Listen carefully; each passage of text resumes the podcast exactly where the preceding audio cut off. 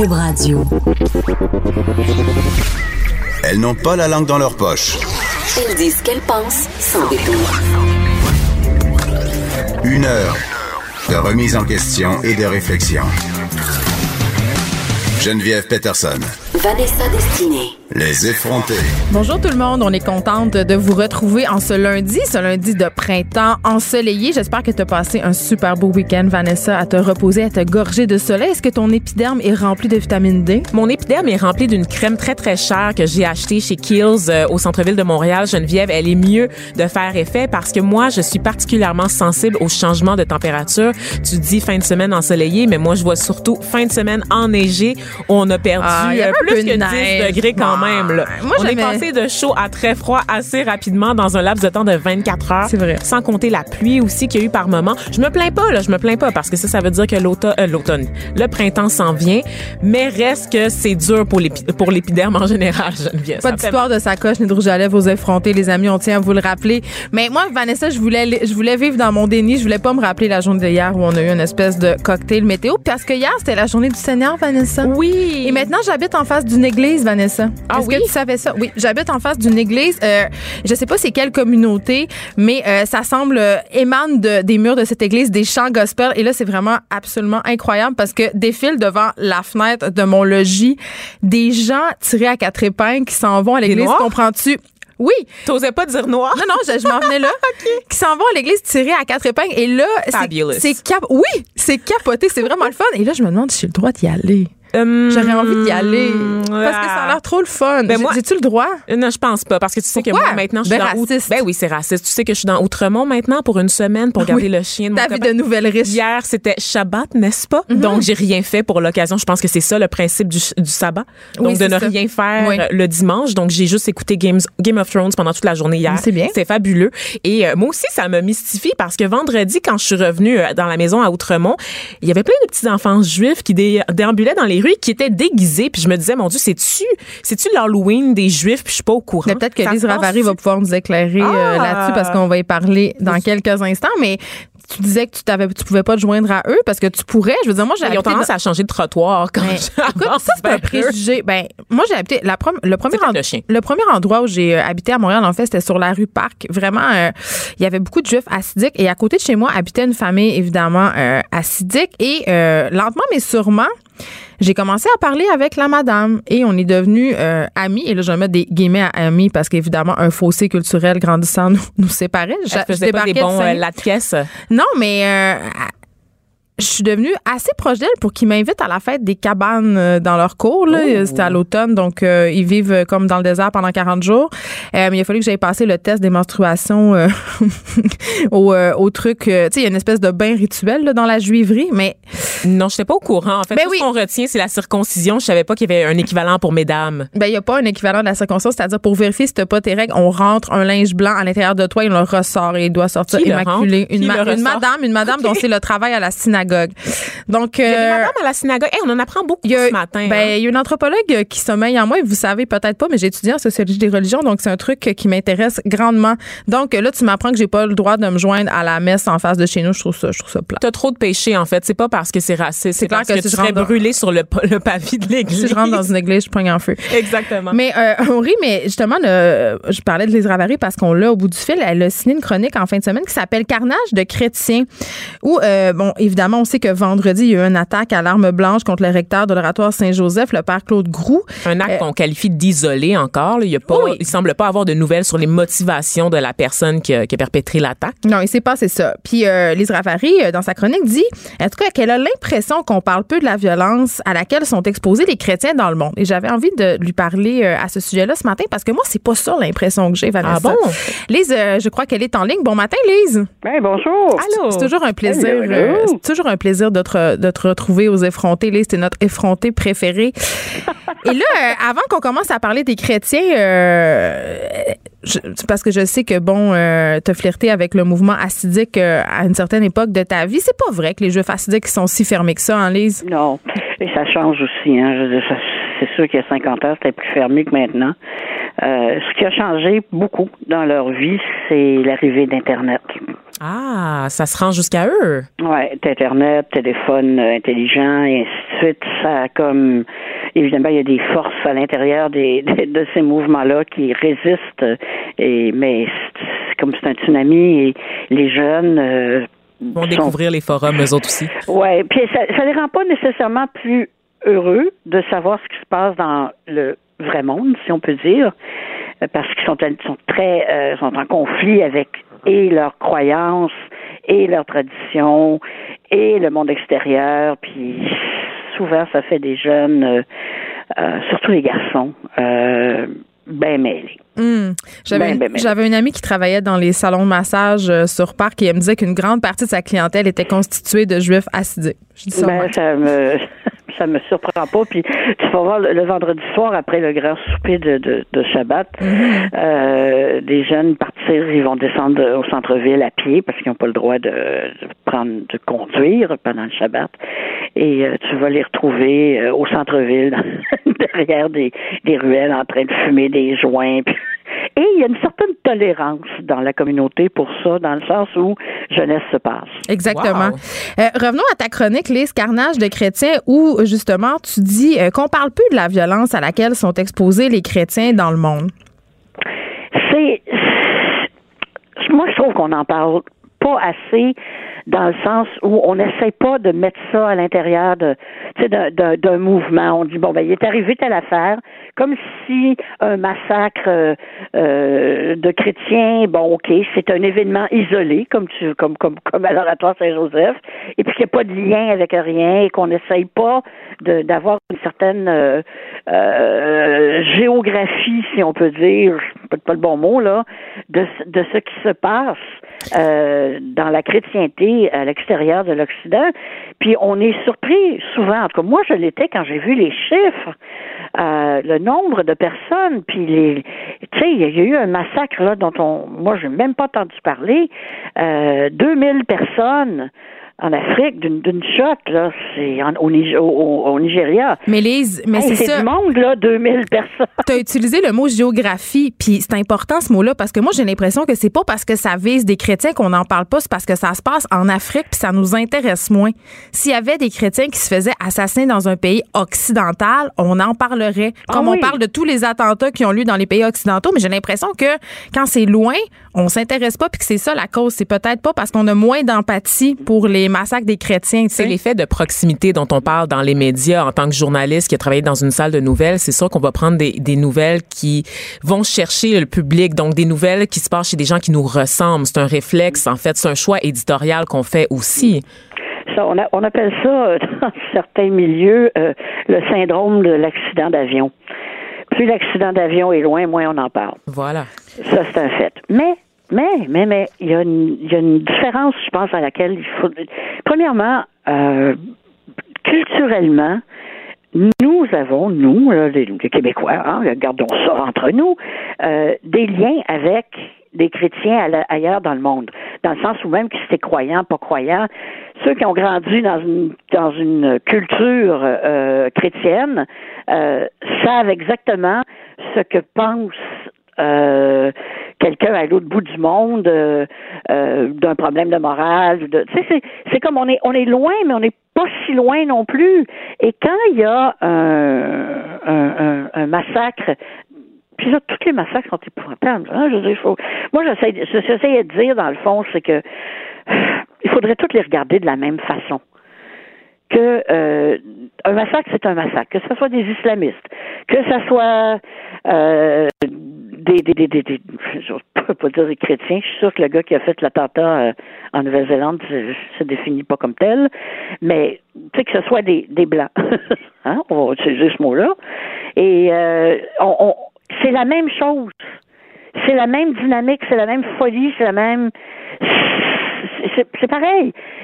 Mais si on parle juste ou plutôt d'un côté, ben on a l'impression, euh, on a une fausse impression de la situation à l'échelle euh, à l'échelle mondiale, Mais- locale aussi. Mais en même temps, les Ravary, euh, si on regarde les chiffres, puisqu'on parlait de chiffres tout à l'heure, euh, on sait que dans la majorité des cas, les attentats terroristes ont lieu euh, dans des pays musulmans. Donc, les principaux ciblés sont les musulmans. On parle bien entre sûr. 82 et 97% des victimes du terrorisme qui sont des musulmans. Donc, Absolument. Absolument. Et ça aussi, c'est un truc qu'on, auquel on, on, on, on pense pas. Puis c'est, c'est la, c'est la, c'est la pure vérité des, des massacres épouvantables. Je sais pas si tu te souviens, il y avait une école au Pakistan à un moment donné avec des, des jeunes garçons, je sais pas, de 11, 12 ans.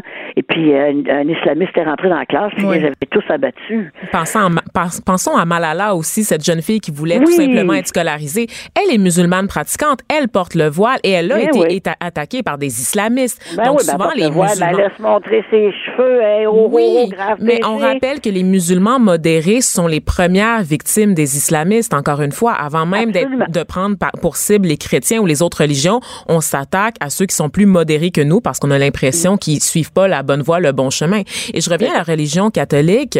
La religion catholique est la plus médiatisée. Je veux dire, où c'est qu'on va voir un groupe où on va médiatiser les messes? Je pense au pape, par exemple, l'institution que représente le Vatican. Jamais, on, on médiatise absolument toutes les sorties publiques il y a même Vatican TV, là. et Il y a Vatican TV, mais la messe papale au jour de l'an, à Noël, tout ça, c'est retransmis en direct. On a, un- on a le diffuseur public qui passe encore la messe le dimanche matin.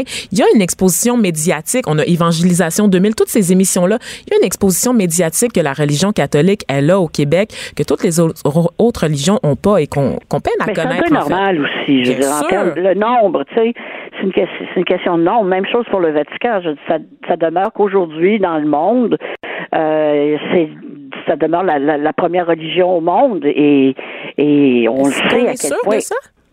Oui, c'est encore le cas. C'est encore le cas. Le- ça se rétrécit très, très vite, mais c'est encore le cas. Hum, je croyais que c'est l'islam. Non, Pour non, vrai. numéro deux. Écoute- et il faut, ouais, remarque, tu sais, je sais pas s'il y a quelqu'un qui a fait un, un décompte dans chaque petit village partout euh, en Afghanistan, partout là, je suis pas sûr, mais euh, selon les statistiques. Mais selon euh, la statistique qu'on a en face de nous en ce moment, ça, Ça serait l'islam, ça serait Lise, 19. qui c'est Ah, la plus oui. populaire. On À apprend quelque chose. 19 19 l'islam et 17,5 pour les catholiques. Donc, c'est chaud entre les deux. Ça a été 19% reconnu. De, quoi? de, de, de- Il y a 19 de, de la population mondiale qui pratique l'islam contre 17,5 Ah qui bon, ben, il pratiquent. s'est dépassé. Ben voilà, tu vois comment ça va vite, hein? et ça a été confirmé euh, par le Vatican. Ça a été reconnu officiellement par le Vatican, ces chiffres-là aussi. Comme quoi, Ah oui. Le Vatican, euh, tu sais, c'est pas pire, ça. Le Vatican confirme qu'il est maintenant numéro 2. Ben, qu'est-ce que tu veux? On est le parti de l'opposition, on l'est pas. Merci beaucoup, les Ravary. Tes interventions sont toujours Oh, très appréciées. Oui. C'était, effectivement l'équivalent de l'Halloween juive. Ça s'appelle, oui. C'est-tu ça vrai? s'appelle Pourim. Ah oui, c'est ça, exactement. leur Oui, donner ça- des bonbons? Ça, ça célèbre, euh, ça célèbre une, une héroïne juive euh, qui a sauvé son peuple. Hum, les Ravary qu'on peut lire dans le Journal de Montréal. Merci beaucoup, les Ravary. On parle de Barbara Streisand. On, parle d'une autre femme juive intéressante. On, on continue dans la juiverie, n'est-ce pas? Mais euh, Barbara Streisand, c'est drôle parce qu'elle traverse les époques. Hein? On la, moi, tu me disais avant d'entrer en ondes Mm. que toi, c'était moins de ton temps, que tu la connaissais pas tant que ça. Je disais, mais c'était même pas de mon temps, Vanessa, c'était plus du temps de ma ça. mère. Mais on la connaît. Je sais que c'est une icône. C'est une grande diva. C'est celle qui a joué dans A Star is Born, la, la deuxième version plus populaire, qui interprétait en fait le rôle de Lady Gaga On il y a quelques années. Oh. Ça, c'est classique. people who need people. Je pense à une autre époque. C'est très vintage. Oui. Donc voilà, Barbara Streisand qui, euh, qui est beaucoup connue aussi pour sa carrière au cinéma, euh, tu l'as dit Vanessa. Mais là, elle s'est mis les pieds dans la bouche, comme on dit en bon québécois, parce qu'elle a commenté euh, l'affaire de son euh, de feu son ami Michael Jackson, des suites euh, évidemment du documentaire dont on parle depuis sa sortie Living Neverland. Elle a dit, en fait, elle a banalisé les gestes d'abus sexuels euh, allégués envers Michael Jackson en disant que les enfants qui étaient allés à, à Neverland, son ranch, étaient avaient eu du fun et qui devaient pas être si traumatisés que ça parce que il y avait une vie, il était marié, il y avait des enfants. Elle a dit aussi euh, à propos des- du comportement de Michael Jackson que ses besoins sexuels étaient ses besoins sexuels. Bon, ici c'est une tradition, une traduction libre, pardon. Donc voilà, elle, elle est allée de, c'est pas sans, sans faire penser aux propos bien malheureux euh, qu'avait euh, tenu une certaine euh, Lise, pas Ravary, à tout le monde en parle concernant l'affaire Claude Jutras.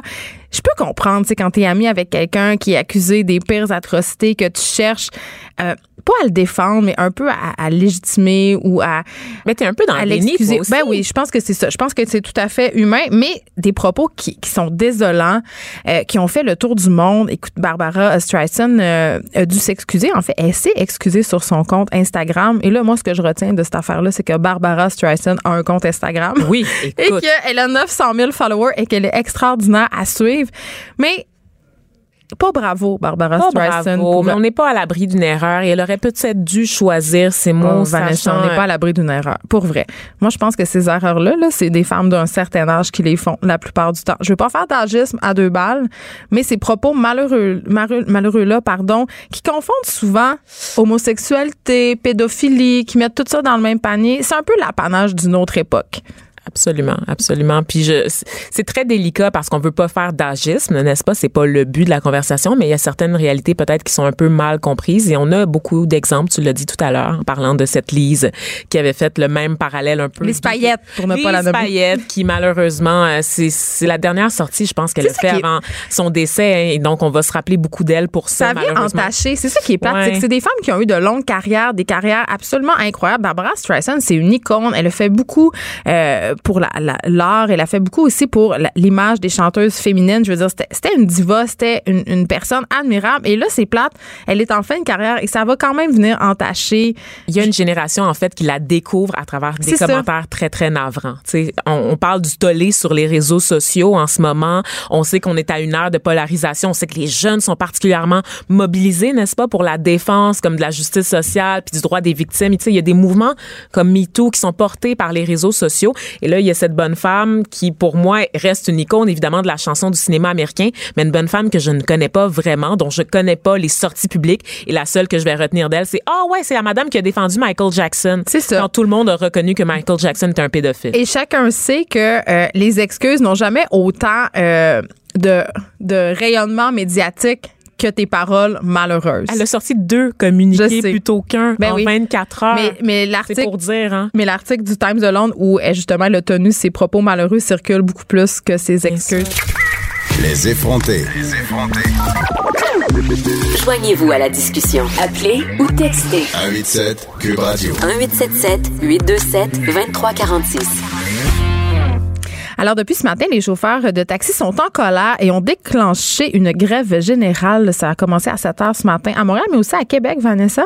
Oui, c'est pour mettre fin au projet de loi là, euh, 17 du gouvernement Legault sur la déréglementation du taxi. Geneviève, on rappelle là, que ce, prévoit, ce, ce changement-là, cette réforme-là prévoit de mettre fin au contingentement des taxis euh, et au territoire exclusif. Qu'est-ce que ça veut dire en fait? C'est qu'un chauffeur va seulement avoir besoin d'un permis de classe 5. Il y aura plus d'immatriculation T qui va être réservée euh, aux taxis et ça ouvre en fait ce projet de loi à la porte grande ouverte à Uber avec une tarification dynamique, donc en fonction de l'offre et de la demande, qui permettent aux entreprises, c'est ça, de moduler leurs tarifs en fonction de l'achalandage. Évidemment, les chauffeurs de taxi capotent parce que ce projet de loi, ben, basically, ce que ça fait, c'est que ça réduit l'industrie du taxi telle qu'on la connaît à néant. Oui, j'entendais des chauffeurs de taxi euh, ce matin euh, dire euh, que ils ressentaient, certains d'entre eux ressentaient une très grande détresse, même que leur association avait dû faire appel à des lignes euh, pour la prévention du suicide. Il y a des conjointes euh, aussi de, de chauffeurs de taxi qui sont très inquiètes. Donc, euh, c'est un dossier qu'on va continuer de suivre. Et avant qu'on passe au milléniaux, Vanessa, j'ai envie de te parler euh, euh, d'un- truc qui me... J'ai vu passer ça euh, sur les médias sociaux puis sur le journal de Montréal. Les gestionnaires d'un camp de concentration en Allemagne, en fait, le camp Auschwitz, que tout le monde connaît tristement, ont, ont recommandé aux gens qui visitent le camp, aux influenceurs en particulier, d'arrêter de faire des photos malaisantes d'eux. Euh, Il y, a une- il y a une traque de chemin de fer et là, on sait qu'on conduisait euh, les Juifs euh, à leur mort par train.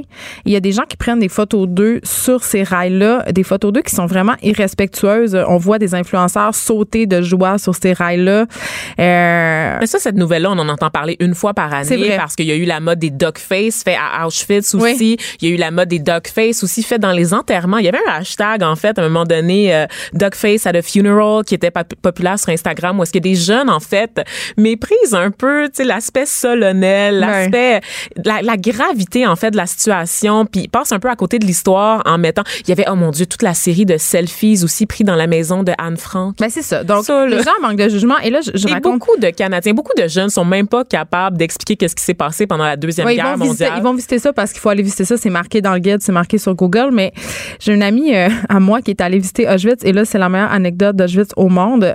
Avant d'entrer euh, au camp, on te prévient qu'il n'y aura rien à manger. Donc, euh, si tu as faim, tu dois. Il y, a- il y a un dernier stop où tu peux prendre une collation parce que la visite est assez longue. Et euh, cette amie-là a plein d'intolérances alimentaires. Donc, elle a acheté un, un paquet de Pringles, OK? Et là, euh, elle, elle continue. Mais écoute, quand elle raconte ça, elle pleure de rire, mais en même temps, elle pleure de désespoir, OK? Elle là, elle a commencé à faire la visite du camp avec son paquet de Pringles. Et là, un moment donné, elle avait faim. Et là, elle regarde le paquet, puis elle là, mais c'est des chips, puis, puis oh mon Dieu, ils sont cuites au four, c'est épouvantable. là, elle pouvait pas, elle se sentait très mal. Là, elle pouvait pas les manger. Et là, elle, elle était dans un groupe de personnes dans une visite organisée, puis elle se disait, mais je peux pas manger des, cripes, des chips pardon, qui craquent pendant. C'est irrespectueux. Donc, elle a juste sucé la saveur tout le long. c'est la meilleure anecdote d'Auschwitz ever. Des chips cuites au four. Oui, mais dont elle a juste sucé la saveur par respect pour tous les Par tous les personnes pour toutes les personnes qui ont perdu la vie Ça va à pas du Auschwitz. tout. Donc les gens qui font des selfies peut-être euh, hein. Ne racontez pas, faites pas, faites Non. pas comme nos influenceurs que l'on connaît. Ne Ah. partez pas une vidéo en direct quand vous êtes en On fait visite pas de à- story. On, fait pas de story Instagram là à Auschwitz pour dire qu'ils n'ont pas accepté ta carte cadeau Visa dans le dépanneur où ils vendent des chips là, cuites au four à- pendant la Visite. OK?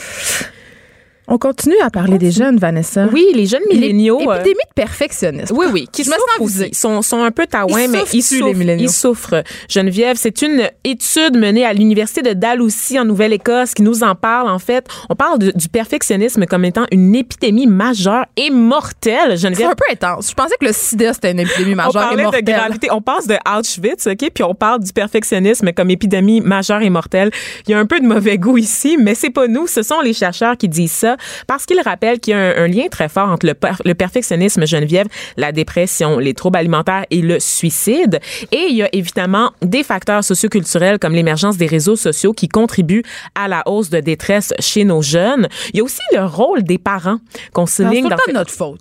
Ben, la société de performance, les parents qui, tu parlais, tu t'en parles souvent en plus Geneviève à ce micro des parents qui ont un projet. Ah, l'enfant L'en- projet. L'enfant projet, où est-ce Ah que les parents vivent à travers l'enfant, puis l'enfant va être bon dans tout, il va être parfait dans tout, il va être exceptionnel, il va être l'humain que eux n'ont pas pu être. pression. C'est une pression épouvantable et on réalise en fait que les jeunes là, euh, c'est euh, ben, en fait c'est une tendance qui s'est accentuée en Occident. Donc entre 1990 et 2015, les jeunes sont plus perfectionnistes que jamais.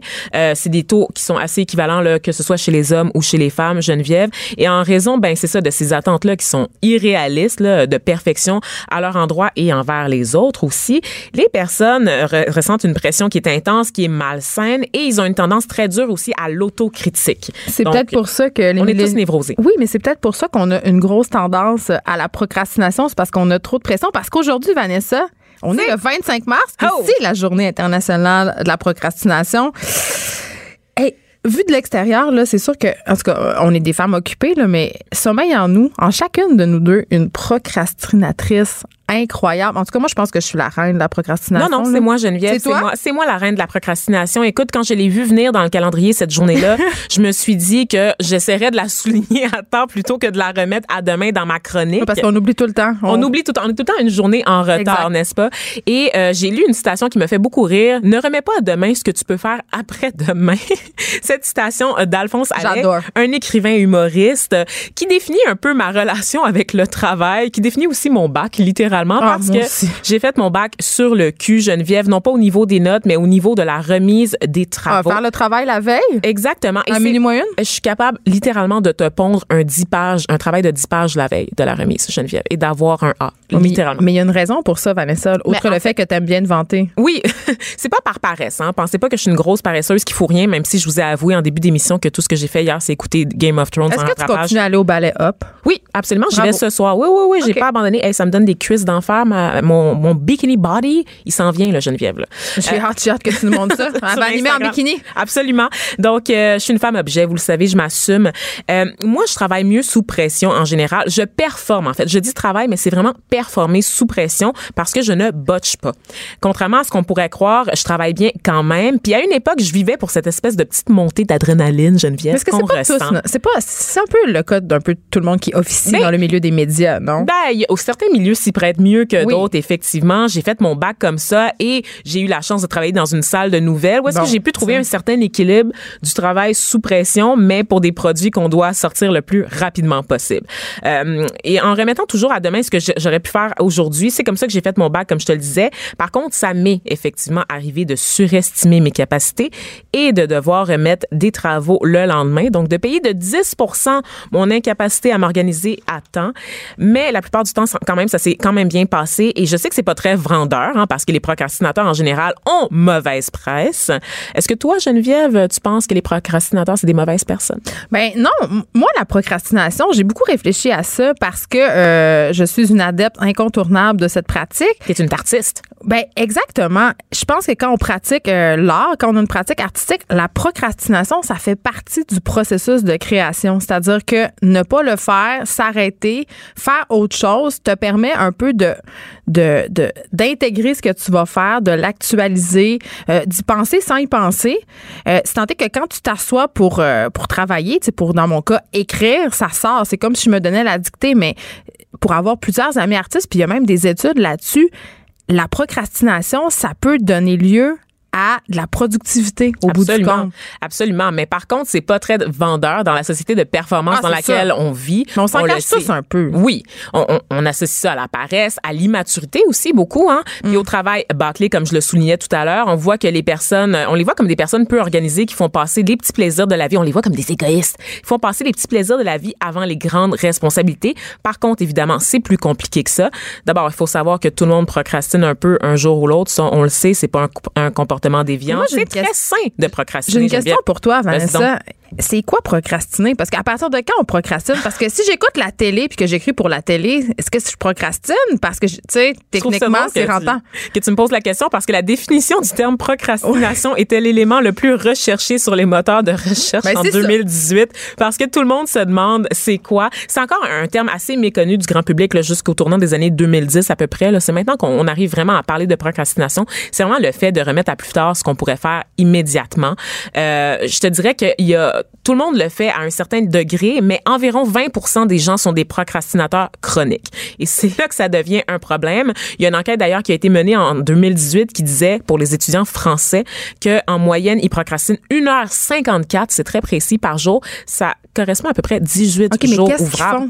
Et ils font rien, ils s'en tu vont. peux, pas, tu peux pas être juste assis puis regarder le mur. Ben non, mais en fait, c'est que tu tombes. Moi, j'ai vu une conférence TED là, sur le- la procrastination. C'est que tu tombes dans, dans ce qu'on appelle un dark playground. C'est-à-dire que tu vas faire des choses qui vont te donner l'impression d'être proactif. Moi, je sais c'est quoi. Je sais c'est quoi que moi je fais. Moi, je fais de la bouffe. Tu fais de la bouffe. Ouais, quand j'ai envie de rien faire, euh, je fais, j'accomplis justement, je fais plein de recettes, puis j'ai l'impression que c'est utile pour ma famille. Exactement. Donc, on appelle ça une espèce de purgatoire d'activités bizarres où tout le monde perd, en fait. C'est-à-dire regarder 30 fois si tu as des courriels ou Ah des oui. notifications en une demi-heure. Ou, en fait, penser au travail, de quoi il va avoir l'air ton travail une fois que tu vas l'avoir terminé, mais sans jamais le commencer, en fait. Oui, ta grande œuvre. Ta grande œuvre Oui, que tu t'apprêtes à écrire, elle va, elle va être bonne. c'est comme un pseudo-travail, en fait, qui te donne l'impression que tu as travaillé, mais dans le fond, tu absolument rien fait qui a un impact concret sur la charge de la tâche. Parce que le plus difficile, c'est de s'asseoir pour commencer le travail plutôt que de faire le travail. Les travailleurs autonomes, Oh, c'est quand même un Dieu. défi auquel on fait face, euh, la procrastination, parce que quand tu travailles chez toi, les sources de distraction sont multiples. Je veux dire, surtout quand tu as des enfants, il y a toujours un jouet à ramasser, du lavage à faire, justement, des, des factures à gérer. Tu peux faire tout sauf travailler. En fait, moi, je, je me plais à dire que gérer ma vie, c'est un travail à temps plein. Ah, absolument. En plus de mon travail que je fais déjà. Et tu sais pour qui c'est par- particulièrement difficile aussi la procrastination, les personnes qui ont un TDAH, qui déjà n'ont pas, ont, ont de la misère à s'organiser, ont un déficit d'attention, donc le trouble de déficit d'attention avec hyperactivité, ça veut dire qu'ils ont toutes les sources de distraction possibles. Et comme on aime ça, s'auto-diagnostiquer ici à cette émission, Geneviève, on sait qu'on est TDAH. Ben, je- en ce moment, je suis sur Doctissimo puis j'ai tous les symptômes du TDAH. tu as aussi Puis ils disent aussi que j'ai un cancer. incurable. Voilà, ça. une maladie très rare, orpheline, n'est-ce pas? Sans doute? Génétique. Oui, t'as trop, toi, aussi, t'as la leucémie, comme euh, cette série dont, dont je te parlais vendredi. Là, le, le Munchausen. Munchausen, tu penses que t'as toutes les maladies du monde. Exactement. Et donc, euh, pour ceux qui savaient pas, les procrastinateurs, en fait, se divisent en trois catégories. Il y a Ah, trois Dieu, profils différents. en plus. Oh oui, oui, oui, oui, Geneviève. Donc, on a d'abord les perfectionnistes, donc à peu près tous les milléniaux, on vient de le comprendre, n'est-ce pas, qui ont, eux, des attentes trop élevées et que, et que de façon inconsciente, en fait, ils ont peur de l'échec. Donc, ils ont tellement peur, en fait, de pas être bons qu'ils commencent jamais leur travail. Ils ça, c'est pas. pra- ça, c'est vraiment. C'est un peu fucké. ils ont peur de l'échec à tel point qu'ils sont pas capables de mettre la. Ça, ça il faut-tu être angoissé un peu beaucoup? Mais il faut quand même. avoir été mal élevé. Je m'excuse, là. Mal Quand élevé pas- dans le sens par des parents Oui, fous? quand t'es pas capable de faire face à l'échec parce que tes parents t'ont préservé de tout puis qu'ils t'ont mis huit pattes de genoux puis un casse à vélo puis tout ça puis que t'as jamais connu rien avant tes 18 ans, là, ça fait des. Pour vrai, là, puis j'en suis, là. Je suis une enfant roi. Mes parents, c'est comme ça qu'ils m'ont élevé dans Ah la ouais, hein? Watt. On salue tes parents au Saguenay. Mais non, mais c'est pas euh, c'est pas mal, c'est une erreur que beaucoup de parents font puis moi j'ai aussi tendance à vouloir la commettre avec mes enfants de vouloir leur éviter absolument toute déception. Mais ça fait pas euh, des adultes qui sont capables de faire face à l'adversité ben ben. Oh que non, ma chère. Et on a aussi, bon, en fait, on a ceux qui manquent de motivation. Ça, ce serait moi, je pense. Moi je pense que j'ai les trois profils en même temps, ça se peut-tu ça? Je pense pas que ça se peut. Il va Ah. falloir que tu fasses un choix. En fait, c'est pas toi qui vas le faire. Ça va être quelqu'un qui a un diplôme, Geneviève. Ah non. Euh, dans la bonne matière, évidemment. Donc, va pas voir un, un psychothérapeute. OK, bref, euh, est-ce que j'ai fait un commentaire euh, douteux Non. sur les psychothérapeutes Non, et non, sur les coachs va. de vie? D'accord, c'est ça. Euh, donc, il y a ceux qui manquent de motivation parce que la tâche demandée ne les intéresse pas vraiment. Je pense qu'on peut dire que c'est la majorité des gens. Et il y a aussi les impulsifs qui privilégient les fameux égoïstes. Bon, j'ai les trois profils. Ça, je pense que tu l'exception. es juste impulsive, en fait. Les petits plaisirs immédiats plutôt que la satisfaction du travail accompli. Donc, tu es une épicurienne, Geneviève. Avoue, là, que c'est la catégorie la plus intéressante. Là. Tu veux pas faire partie euh, des perfectionnistes ni euh, des, de ceux qui manquent de motivation. là. Mais Tu veux j'aime pas- ça le, le plaisir immédiat, c'est vrai. voilà. Et donc, comme je te le disais, bon, il y a les gens TDAH aussi, mais tu sais, la cause qui est, la, la chose qui motive la procrastination, c'est ce qu'on appelle tout simplement la résistance. Ok, c'est la force qui est en nous, qui cherche à tout prix à nous distraire. Et ça, c'est la voix. est plus forte que l'action? Absolument. Ça, c'est la petite voix dans notre tête et ça, tout le monde là qui nous dit, en fait, que, qui nous trouve des excuses continuellement pour éviter de faire ce qu'on a à faire qui est le plus pressant. On est trop fatigué. On peut pas commencer à avoir, à faire cette tâche-là avant d'avoir commencé celle-là ou c'est impossible de travailler dans telle ou telle condition. Donc, c'est vraiment euh, la manifestation la plus commune de la résistance parce que c'est la plus facile à rationaliser. Dans notre tête, on se trouve tout le temps des excuses. Donc, euh, euh, c'est cette petite voix-là, en fait, qui nous dit qu'on devrait prendre le temps de faire autre chose plutôt que ce qui urge, en fait. En même temps, il y a quand même un courant social de, de prendre du temps pour soi. en plus. De s'occuper de nous. Ben voilà, hein? voilà. Fait que c'est un peu. Tout ça est un peu. Ben, chaque En jour, on perd, on perd nos combats contre la résistance, en fait, sans même comprendre ce qui s'est passé parce qu'on baigne dans cette culture-là. Autant on baigne dans la culture de performance, autant on baigne dans la culture de tout faire lentement, hein, le slow living, de, Ouais. de- on a le temps de tout faire, faut pas s'épuiser, faut pas péter aux frettes. Donc, on entame la journée avec plein d'ambition là, pour déplacer une montagne, puis on a un objectif qui est assez réaliste, mais on la termine en se demandant oh, qu'est-ce qu'on a fait durant les huit dernières heures de la journée parce que comment est-ce que c'est possible d'avoir accompli si peu en autant de temps. Puis est-ce que tu penses que euh, la- l'avènement, si on veut, de, des Netflix de ce monde avec cette mon pratique de, de regarder des séries en rafale a contribué vraiment beaucoup à nous rendre improductifs ou à faire qu'on procrastine. Puis les médias sociaux aussi là, sont une source de procrastination euh, quand même assez intense. Là, le nombre de temps où je suis assise sur mon divan puis je scroll Facebook, euh, si je comptais les minutes, je suis pas sûre que je serais satisfaite de moi. Là, je serais pas fière. Ben, c'est de ça dont je te parlais quand je te parlais du Dark Playground tout à l'heure, soulevé par Tim Urban, dans un professeur, un psychologue. En fait, Playground, ça veut dire terrain de jeu, n'est-ce pas, en français? Donc, c'est tout, c'est ces espaces où est-ce qu'on va littéralement ne rien faire. Moi, c'est BuzzFeed, mon site, là, où je vais perdre mon temps par excellence. Là, je fais, genre, des Moi, sondages pour savoir quel type de gâteau je suis. Geneviève, ça n'a aucun bon sens. Mais quel type de gâteau es-tu? Ça m'intéresse de savoir. Est-ce que t'es-tu un gâteau des anges? non, je suis pas un, non, pas du un tout. Red Devil? Ah non, je suis un Red Velvet. Tout toute soyeuse, toute douce. Hmm, d'accord. Mm, non, non, d'accord. Je suis pas d'accord. J'ai vraiment le goût de manger un Red Velvet. Moi En aussi. je pense que je vais passer chez Tim en Hortons. Oui, absolument. Et sinon, euh, ça, c'est pour euh, l'aspect social, sociologique, mais il y a le L'aspect euh, biologique, en fait, Geneviève, parce qu'il y a vraiment un fondement biologique à tout ça. Je Puis on n'est savais. pas- on n'est pas juste des grosses nouilles. Il y a un combat interne qui se passe à l'intérieur de notre cerveau. Donc, c'est deux parties, en fait, qui s'affrontent. La partie limbique, donc, basically, ce qu'on appelle le subconscient, et le cortex préfrontal. On en entend beaucoup parler du cortex préfrontal. Moi, tout hein. ce que je sais, c'est qu'avant l'âge de 68 ans, il est immature puis on peut pas prendre de Chez décision. les hommes, surtout. C'est le fameux... euh, c'est ce que... C'est ce le que- siège de la rationalité. Exactement, c'est ce qu'on c'est c'est le cortex préfrontal qu'on évoque lo- lorsqu'on parle entre autres des, des effets de l'alcool, des effets de la marijuana en fait parce que c'est notre raisonnement en fait. Et donc le système limbique, donc le subconscient, il est responsable des comportements qui se font automatiquement comme respirer, tu sais c'est des, des comportements instinctifs en fait pour éviter des situations douloureuses ou compliquées. C'est la partie un peu homme des cavernes de ton cerveau. Moi je veux jouer, moi je veux de la bière, moi je veux rester à la maison. C'est la partie que j'écoute absolument la plupart du temps. Oui, c'est le, le, le petit diable sur ton épaule, en fait, cette partie-là. Ah, je l'aime, je la On aime le petit diable. Et là, le cortex préfrontal, lui, va, va te permettre, en fait, de considérer l'information à ta disposition, donc de raisonner, de prendre des décisions rationnelles. Il va également être responsable du langage, de la mémoire, du travail aussi. Donc, c'est tous tes outils pour fonctionner en société. Et c'est la partie la plus évoluée de notre cerveau, mais c'est malheureusement la partie qu'on écoute le moins, Geneviève. Oh. Donc, naturellement. On est donc bien décevant. On est très décevant comme espèce, en fait. Et là, en fait, quand on doit faire une tâche qui, par l'analyse de notre cortex préfrontal, nous paraît bénéfique sur le long terme, ben, le subconscient Comme mettre de l'argent de côté. Exact. Oui, en- entre autres. hein. tu sais qu'en fait, les choses là, qui sont le plus négligées euh, lorsqu'on parle de procrastination, c'est le Payer, rangement. payer les factures. Payer les factures, faire le tri, faire le rangement, mais aussi mettre de l'argent de côté parce que le bénéfice est tellement loin, en fait, qu'on est comme, ah, je vais magasiner plutôt chez Simons, m'acheter un maillot de bain Mais pour mon vraiment- bikini body. Mais on est vraiment dans une société que c'est acheter maintenant, payer plus tard. Puis on fait la même chose avec nos vies. Ben, en fait, c'est parce qu'on est dans la gratification instantanée. On Ben, veut tout tout de suite, en fait. C'est, puis c'est, ça le parallèle aussi à faire avec les réseaux sociaux. C'est qu'on veut montrer qu'on a du fun tout de suite. On veut le les temps. likes maintenant. On veut les likes qui- C'est pour maintenant. ça que ça fonctionne parce que c'est en temps réel. tu sais. Exactement. Puis c'est pas complexe à faire.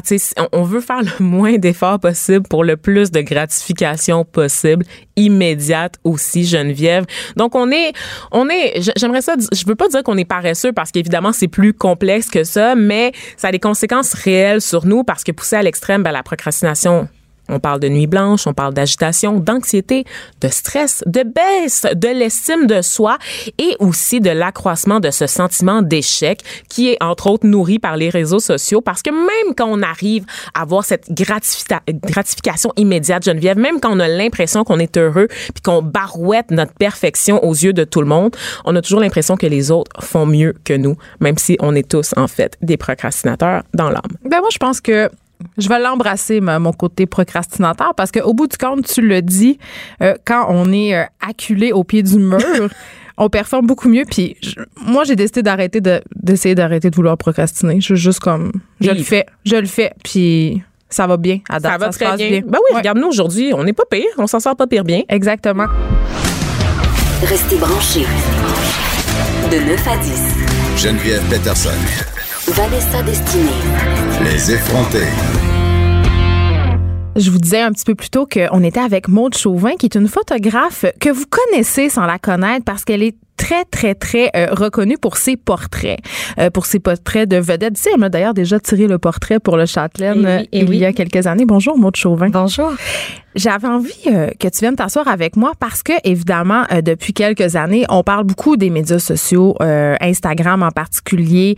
Euh, Puis même avant ça, avec les magazines, le sujet de la retouche photo, c'est un sujet qui, qui, qui est quand même assez chaud. C'est-à-dire que ça nous fait un peu grincer des dents, moi la première. Et euh, il y avait un article qui m'a beaucoup fait réagir, euh, un article qui est paru euh, dans un média américain, un article en anglais dont on mettra le lien sur la page web des effrontés, où l'éditorialiste disait que elle avait l'impression que les logiciels de retouche photo comme Facetune, puis même Photoshop, mais plus à échelle, monsieur, madame, tout le monde, là, ceux-là qu'on peut télécharger dans nos téléphones, avaient carrément modifié notre vision, si on veut, de qu'est-ce qui était beau chez une personne, chez une femme en particulier, parce que ça vise beaucoup les femmes. Euh, j'avais envie de t'entendre là-dessus, Maude, comment l'avènement du téléphone intelligent avait changé ta, ton métier de photographe? Ben, c'est sûr, ça change beaucoup de choses. Puis, ce qui était peurant sur les médias, sur les médias sociaux, euh, c'est des applications, comme tu disais, comme Facetune. Euh, donc là, c'est pas seulement les gens qui s'improvisent photographes, mais là, les gens s'improvisent retoucheurs aussi. Puis je te dirais que le danger avec ces applications-là, c'est que ça devient des. Il, il, les, il les promouvoit comme des retoucheurs de selfies. Donc, c'est vraiment fait pour te photographier, te retoucher toi-même et euh, essayer d'atteindre certains standards euh, qui, sont qui sont supposés être classiques pour la beauté. Ça veut dire euh, on agrandit tes yeux, euh, on va lever tes pommettes, on va changer la couleur de tes cheveux. Le blanchiment des dents, c'est très, très évidemment, au le- cœur de le tout ça. blanchiment des dents, la peau toute parfaite. Et puis, euh, une chose qu'il faut savoir, c'est qu'on est souvent très mauvais juge de soi-même. Ça veut dire on va focuser sur des détails euh, qui n'importent peu, puis qu'on va vouloir tout de suite ajuster, puis mettre cette image-là de nous en avant sur les réseaux sociaux, sur les médias, mais finalement qui est une, évidemment qui est pas vraiment un, véritable portrait de nous, mais qui est bien l'image qu'on se fait que ce que on devrait être ou ce qu'on devrait atteindre comme standard de beauté. Donc c'est très très dangereux, moi je trouve, euh, d'aller dans cette direction-là. Ben, même que le nouveau iPhone, euh, dans le logiciel de prise de photo, euh, l'éditeur photo est par défaut là. Oui. C'est-à-dire que on parle plus parce que le côté soft de tout ça, c'est les filtres. Oui, exactement. On, se- on se prend en photo, on se met un filtre qui nous avantage. Bien sûr, puis ça, il y en- il y, en a toujours eu. Il y en a toujours eu, même dans la, dans la photographie argentique. On choisissait nos films en, en fonction du type de filtre un peu qu'on voulait déjà donner à nos photos. Ça a toujours existé. Maintenant, c'est c'est devenu très facile, puis on, on- on est habitué aussi, notre œil est habitué à voir les photos toujours, toujours éditées, toujours... euh, toujours arrangées comme on veut.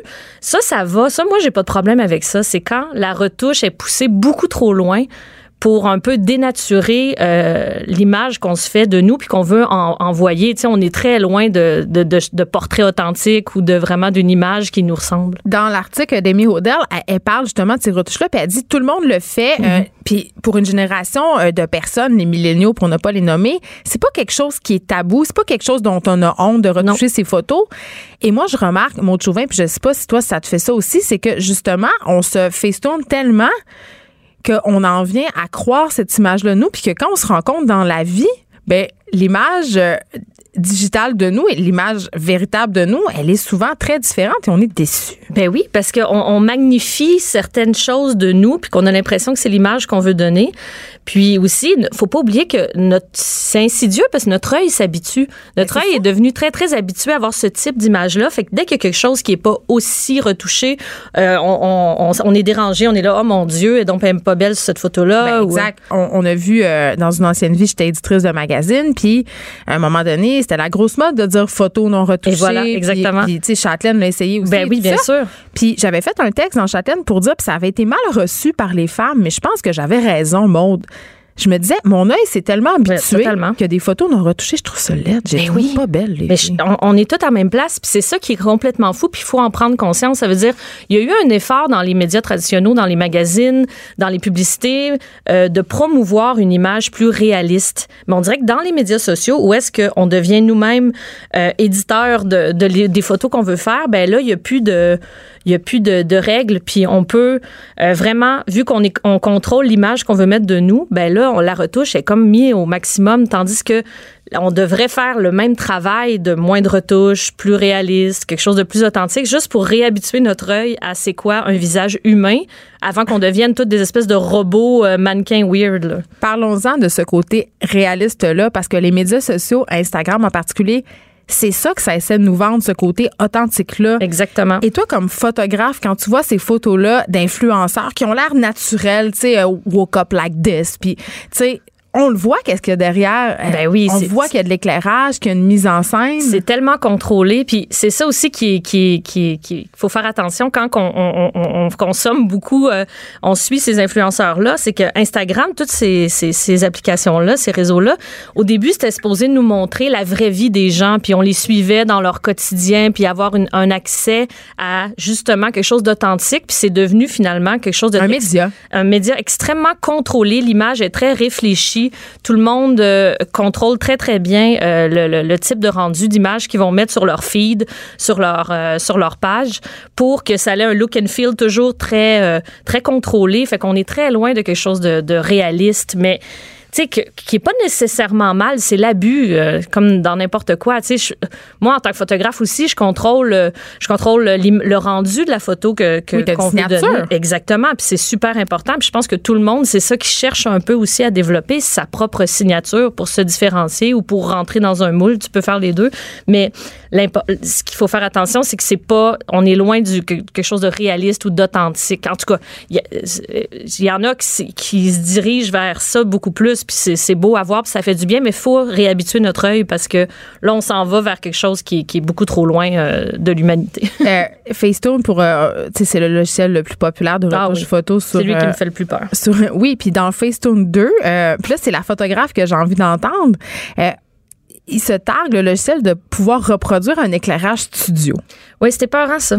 Ça t'enlève-tu de la job? T'as-tu peur? Tu sais, qu'est-ce- tu sais, parce que c'est vrai, tout le monde s'improvise photographe. Il y a même Alexandre Champagne qui offre euh, des cours aux gens pour pouvoir prendre des photos professionnelles, entre guillemets, avec leur téléphone. Oui. Non, non, mais ça, en même temps, tu sais, moi, je trouve ça beau que ça se démocratise puis que tout le monde puisse euh, à- à faire de la photographie puis apprendre comment mieux en faire. Parce que dis-toi que maintenant, avec, avec les médias sociaux, tout le monde a tellement besoin d'images pour se promouvoir, peu importe si tu es une personnalité ou ton entreprise. Là, tout le monde a un shooting professionnel sur les médias sociaux, même monsieur, madame, tout le monde. Exactement. Le besoin d'image est constant maintenant. Euh, fait que c'est parfait parce que nous, les photographes professionnels, si je peux dire ainsi, on pourra pas répondre à la demande de, de, de tout le monde. Puis c'est pas tout le monde non plus que les budgets pour engager un photographe professionnel. Fait que moi, je trouve ça bien, bien correct que tout le monde apprenne un petit peu plus à mieux se servir de son téléphone pour réussir à faire des photos. Euh, maintenant, c'est- ces applications-là qui émettent certains types d'éclairage. Bon, tu sais, on, dit- on, on regarde ça avec un petit sourire parce que Parce que toi, tu le sais que c'est ben, pas vrai. ben non, exactement. Ça, ça, ça limite bien, mais tu sais, ça n'a rien à voir avec le contact que tu peux avoir avec un photographe ou une photographe, puis la, la session photo qui peut en sortir de ça, tu sais. Maud Chauvin, c'est quoi les trucs pour un bon portrait? Parce que t'es la reine du portrait, tu sais. Donc, la reine du selfie. Oh non, c'est très différent. Ah oui? Comment on Ben, fait pour, ben se- pour justement. se faire un bon portrait de nous? Ben, c'est très dur. En fait, je te dirais de donner la caméra à quelqu'un, pas la faire toi-même. Parce que la personne, a tu le disais tantôt, a Ouais. peut-être un regard plus juste sur nous que nous-mêmes. Souvent, parce que, euh, premièrement, euh, euh, en selfie, c'est, je trouve ça extrêmement dur. Les perspectives sont pas toujours heureuses. Les perspectives sont pas bonnes. La manière qu'on tient le téléphone, c'est pas génial. Arrêtez de tenir le téléphone par en bas pour votre double menton ou par en haut pour avoir l'air mince. Exactement. Euh, fait que c'est un ou l'autre. On dirait qu'on s'en sort pas. Notre visage est à l'envers. Fait que c'est déjà weird de nous regarder et d'essayer de comprendre c'est quoi notre meilleur angle. On a l'impression qu'on qu'on- on voit. La photo rend pas ce que nous, on voit. Totalement, totalement. Fait que c'est pour ça que c'est important de donner la caméra à quelqu'un puis de faire prendre photo de moi à la place parce que premièrement la, la- la photographie ou un bon portrait c'est souvent à la base c'est une relation. Une, on rentre en relation entre le photographe puis la personne qui se fait C'est un photographier. moment. C'est un moment. Fait que ça tu peux l'avoir avec toi-même bien sûr, mais c'est encore mieux si tu donnes la caméra à quelqu'un puis cette personne-là a un regard sur toi qui, est- qui est plus juste peut-être. tu fais des retouches puis personne s'en cache. Euh, Il y, a y des photographes qui font de la friendly retouche, là, c'est-à-dire ils feront pas de la retouche majeure, mais ils vont arranger, par exemple, si j'ai un bouton d'en face, sûr. ils vont l'enlever, tout ça. Mais est-ce que tu as une limite? Est-ce Oui. que- est-ce qu'il y a des fois où tu te refusé? Oui. Oui, oui, oui. De- des fois, en fait, c'est toujours euh, très délicat. Donc, euh, euh, moi, je travaille avec une retoucheuse qui est, qui est vraiment, je Ah, c'est pas toi qui retouches tes photos? Ben, je fais une retouche de base. Ça veut dire que moi, je fais, je donne le look and feel de la photo. Ça veut dire, c'est moi qui va donner le, le- un peu le, si je pourrais, le, contraste, la luminosité, la teinte. mais dès qu'on rentre dans les retouches cosmétiques, moi, je fais affaire avec une retoucheuse qui, euh, avec qui j'ai étudié, qui est extrêmement mais professionnelle. les retouches cosmétiques, Ouais. Chauvin, c'est quoi? Ben, c'est ça. Les retouches cosmétiques, c'est dès qu'on rentre dans une, euh, euh, dans enlever les boutons, diminuer les cernes, euh, jouer avec des, des Amincir, parce qu'il y a beaucoup Ben de ça. oui. Flu- La, Ah, la touche fluidité sur Photoshop. Exactement. Puis ça, je peux le faire par moi-même. Bien sûr, j'ai appris comment, puis j'en j'en fais souvent, mais je préfère engagée, une retoucheuse professionnelle qui est, qui est très, très bonne. Et puis, qui aussi, pour moi, qui respecte ce que j'aime dans une bonne retouche, c'est-à-dire une retouche qui ne paraît pas. Mais où ta limite? Ben, la limite, c'est souvent où est-ce que la personne veut aller. Après, c'est toujours délicat parce que nous, après ça, on propose, voilà, là, moi, je pense que la photo, euh, la retouche, moi, me convient. Euh, je pense qu'elle est bonne. On envoie à la personne qu'on pho- qu'on photographie. Puis là, souvent, des fois, en fait, souvent, on- ils demandent d'aller plus loin. Certains détails, ça, il n'y a pas de problème. Euh, des fois, il faut le dire. Moi, moi j'arrêterais là parce que là, si on va plus loin, là, euh, ça- T'auras plus de face. ben, un moment donné, c'est c'est comme on peut on pourra pas tout enlever, tu vas devenir euh, un, Un robot. robot, Moi, c'est toujours ça, c'est que ça, de- ça l'enlève l'humanité, ça l'enlève le côté humain. Puis je pense qu'il y a une limite, mais à partir de là, je vais toujours respecter où est-ce que la personne veut aller, puis quel genre d'image elle est habituée à avoir d'elle-même. Moi, je vais, je vais le dire que je trouve que c'est trop. Mais si la personne veut aller là, on va y aller. Est-ce que c'est plus des femmes qui redemandent des C'est retouches? majoritairement des femmes. Oui, les hommes, ils, veulent- ils demandent très peu de retouches. euh. en fait, souvent, les hommes, on retouche pas. Euh, malheureusement, ça, c'est, c'est vraiment ça. On dirait que la texture, on est comme plus habitué de la voir chez un homme. On trouve ça que- beau. On trouve ça beau. Tandis que la texture chez une femme, on veut l'adoucir. On- On n'aime pas ça. On veut que ça soit plus doux. Mais chez un homme, on l'aime, puis on l'accepte, puis on trouve ça beau. C'est triste. Encore là, je pense qu'il faut s'habituer au contraire. Faut tranquillement aller vers, euh, vers euh, quelque chose de plus naturel pour réhabituer notre œil à c'est quoi de la peau. Puis oui, une femme aussi a de la texture de peau, puis c'est normal et c'est pas laid. Au contraire, c'est, c'est, c'est juste beau. Mais justement, en tant que photographe femme, est-ce que tu penses que ton approche est différente? Ben oui, parce que je comprends que ça peut être extrêmement confrontant de, de se voir en image, puis euh, c'est pas tout le monde qui, qui, qui assume euh, certaines choses chez elle. Fait que moi, je suis quand même la personne dans le sens que c'est extrêmement confrontant de se voir en image puis se voir vieillir, surtout pour une femme. Fait que on y va ensemble tranquillement. Puis déjà là, tu sais, le maquillage fait une première. euh, L'éclairage. euh, L'éclairage et le maquillage, d'habitude, on n'a pas besoin d'aller plus loin. D'habitude, ça fait euh, la job dans le sens que on, on, on devrait pas tricher plus. À part, moi, ce que je dis tout le temps, c'est les choses qui sont pas permanentes. Donc, un bouton cette journée-là qui, qui t'apparaît dans le front. Ou t'es fatiguée puis t'es Ou cerné? exactement, ou tu as passé une nuit blanche, puis on va t'aider un peu pour, euh, pour les cernes. Mais souvent, ça, la maquilleuse va être capable, de- le maquilleur ou la maquilleuse vont le faire euh, à la base. Je me demandais euh, aussi, Maude, euh, par rapport euh, aux chirurgistes esthétiques. Dans l'article d'Amy Odell, elle parlait des, notamment des injections de lèvres qui sont très, très populaires ou du Botox aussi, qui est une technique d'intervention qui est de plus en plus populaire. Elle disait que souvent, ça avait des effets malheureux en photo. C'est-à-dire que on devait retoucher la retouche parce que c'était trop. Ben euh, oui, des fois, ben en fait souvent euh, une, une maquilleuse évidemment ça va être no- notre première euh, notre première personne à s'en rendre compte puis à, à- à nous avertir des fois. Bon là ça, euh, des fois aussi les chirurgies sont des fois sont un petit peu euh, Raté? oui, euh, fait que là, il va falloir ajuster certains trucs. On, on- on le voit aussi, évidemment, puis on ajuste. Puis des fois, la texture de la peau est déjà un peu particulière, puis il va falloir faire une retouche en conséquence pour essayer de... Re- Renaturaliser Ouais, tout ça. Que C'est exactement. la retouche inversée. C'est vraiment particulier. Ouais, ça, ça m'est arrivé euh, quelques fois. OK. Bon, on va se laisser sur du crunchy. Il nous reste deux minutes. Euh, tu as photographié beaucoup de vedettes. C'est qui les plus grandes vedettes que, que tu as photographiées? Puis est-ce que il y en avait que tu étais stressée de shooter parce qu'il y avait une mauvaise réputation? c'est, c'est la minute potin. Euh, non, sérieusement, là, euh, je suis vraiment chanceuse parce que je photographie beaucoup, beaucoup, beaucoup de personnalités. Puis la majorité, la très grande majorité, c'est vraiment euh, des, des gens qui acceptent puis qui viennent puis qui. Mais la plus grande star, c'est qui? La plus grande star, mon Dieu. À part ta muse, Monia Chokri, là. Ah, Monia. Euh, ben, hey, j'ai de la misère à le dire. c'est qui ma plus grande star? On dirait T'en as tellement fait. Ben, c'est ça. Non, non, sérieux. Ben, euh, j'ai été. T'as fait Pierre Lapointe. Ah oui, oui, non, non, il y a beaucoup de chanteurs, beaucoup de comédiens, mais je te dirais que quand j'ai pris Ça Justin. Trudeau Ah, Justin. euh, et sa famille, puis que ça a fait le cover du Paris Match, j'étais assez fière de ma shot. Puis c'était vraiment euh, toute une, session photo qui ont décidé d'aller dans la piscine tout habillés. Puis, euh, puis ça, ça a fait la couverture du Paris Match. Fait que j'étais comme... OK. C'est un bon fait d'arme. Ah oui, oui. Merci, Maud Chauvin, d'avoir levé beaucoup. le voile sur le monde de la retouche. Cube Radio.